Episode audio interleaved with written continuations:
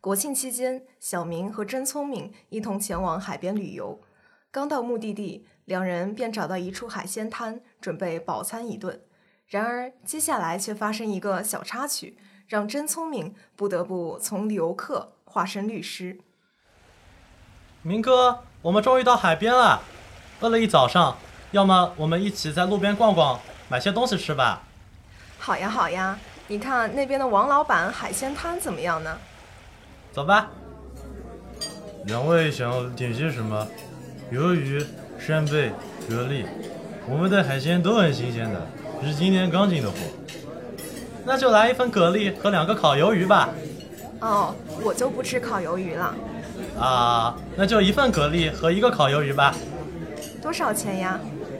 不着急付钱吧，我们吃完再付也可以。万一吃完之后发现一个鱿鱼一百块怎么办呢？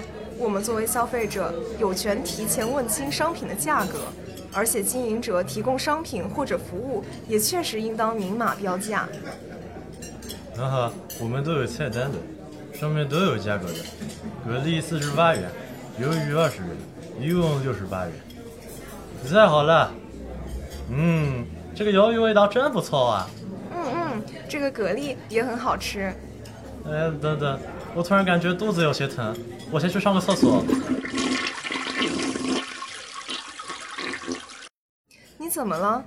嗯，我感觉是这个鱿鱼有些坏了，我现在肚子好痛啊。让我来闻闻。天哪，这个鱿鱼确实有一股臭味，你刚刚没有闻到吗？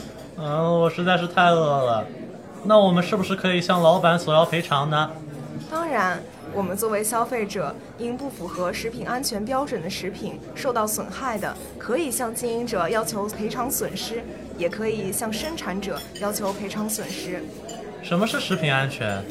经营者、生产者又指的是谁呢？食品安全指食品无毒无害，符合应当有的营养要求，对人体健康不造成任何急性、亚急性或者慢性危害。对食品进行生产和加工的就是生产者，进行食品销售和餐饮服务的就是经营者。那王老板应该就是经营者了。是的，王老板，怎么了？你们家的鱿鱼有问题，我吃了之后肚子不舒服。别乱说，这是我今天刚买来的。不信你闻闻看。嗯，真有一股坏掉的味道。这明明是我今天刚买的呀。这可怎么办呢？王老板，你先别着急。按照法律规定，如果你履行了规定的进货查验等义务，有充分证据证明你并不知道所采购的食品不符合食品安全标准，并能如实说明其进货来源的，可以免于处罚。啊，那太好了。不过我该怎么证明呢？你有没有记录下购买鱿鱼原料的生产日期或者生产批号？保质期、进货日期以及供货者名称、地址、联系方式等内容，并保存相关凭证呢？啊，有的有的，这些我们都记录下来了。我要这些干啥呢？你刚刚不是说鱿鱼是今天刚买来的吗？这些凭证可以作为证据，否则就要你自己负赔偿责任啦。哦。那你有没有把鱿鱼放在冰箱妥善保存呢？你应当按照保证食品安全的要求储存食品，定期检查库存食品，及时清理变质或者超过保质期的食品。嗯，当然了，不然那不就全部坏掉了？而且我们每天都会检查坏掉的食物，绝对不卖给客人。那怎么办？看来这不是王老板的问题，难道我们只能自认倒霉了吗？当然不是，还记得吗？我们还可以主张这是生产者的责任。可是我们又没办法来找生产者，难不成还要我们去工厂那边吗？不是这样的，王老板在接到我们的赔偿要求后，应当实行首负责任制，也就是他要先行赔付，不得推诿。啊，怎么还有这种法律？那我不就变成吃哑巴亏了吗？我一天也赚不了几个钱，一下子不得全部赔光？老板，您别着急呀。如果经查明后确属生产者责任的，你在向我们赔偿后，有权向生产者追偿，也就是最后还是由生产者来赔偿。啊，原来是这样。不过王老板，你还是挺淳朴的，我们就不追究了。我现在肚子也不是很疼了。不过，哎呦，谢谢你们。那我这接下来这鱿鱼要怎么办呢？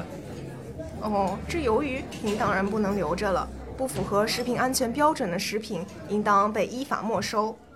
应该由谁来没收呢？要是王老板直接把鱿鱼扔掉，那是不是就没有证据来主张生产者的责任了呢？是的。县级以上地方人民政府应当对食品生产加工小作坊、食品摊贩等进行综合治理，加强服务和统一规划，改善其生产经营环境，鼓励和支持其改进其生产经营条件。不过，具体的管理以及没收处置办法，还要看看这儿的规定是怎样的。哦，好的好的，我知道了，我先继续忙去了。因为由于不收你们的钱，只是感谢你们。小明，其实吧，按照食品安全法的规定，生产不符合食品安全标准的食品，我们除了要求赔偿损失外，还可以向生产者要求支付价格十倍或者损失三倍的赔偿金。这就是我们常说的“假一赔十”。你不早说！下次还是应该积极主张维护自己的权益。哎，那如果老板根本没钱进行赔偿和处罚，那怎么办呢？这也是有解决办法的。生产经营者财产不足以同时承担民事赔偿责任和缴纳罚款、罚金时，先承担民事赔偿责任。那如果很多很多的人都吃了变质的食品，然后住院了，这是不是就是我们所说的食品安全事故呢？是的。食品安全事故指食源性疾病、食物污染等源于食品对人体健康有危害或者可能有危害的事故。为了预防食品安全事故，食品生产经营企业应当制定食品安全事故处理方案。地方人民政府。地方人民政府也要设立有关部门的食品安全监督管理职责，在发生食品安全事故后，生产者或经营者以及相关部门也要按规定立即成立事故处置指挥机构，启动应急预案。这么说来，原来政府也对食品安全负有监管责任啊！当然了，不仅生产者和经营者要严格按照规定进行食品的生产。运输和经营销售，县级以上地方人民政府也对本行政区域的食品安全监督管理工作负责。食品安全监督管理部门应当对食品生产加工小作坊和食品摊贩加强监督管理。如果监管不当或者有所包庇的话，相关监管部门也会受到处罚呢。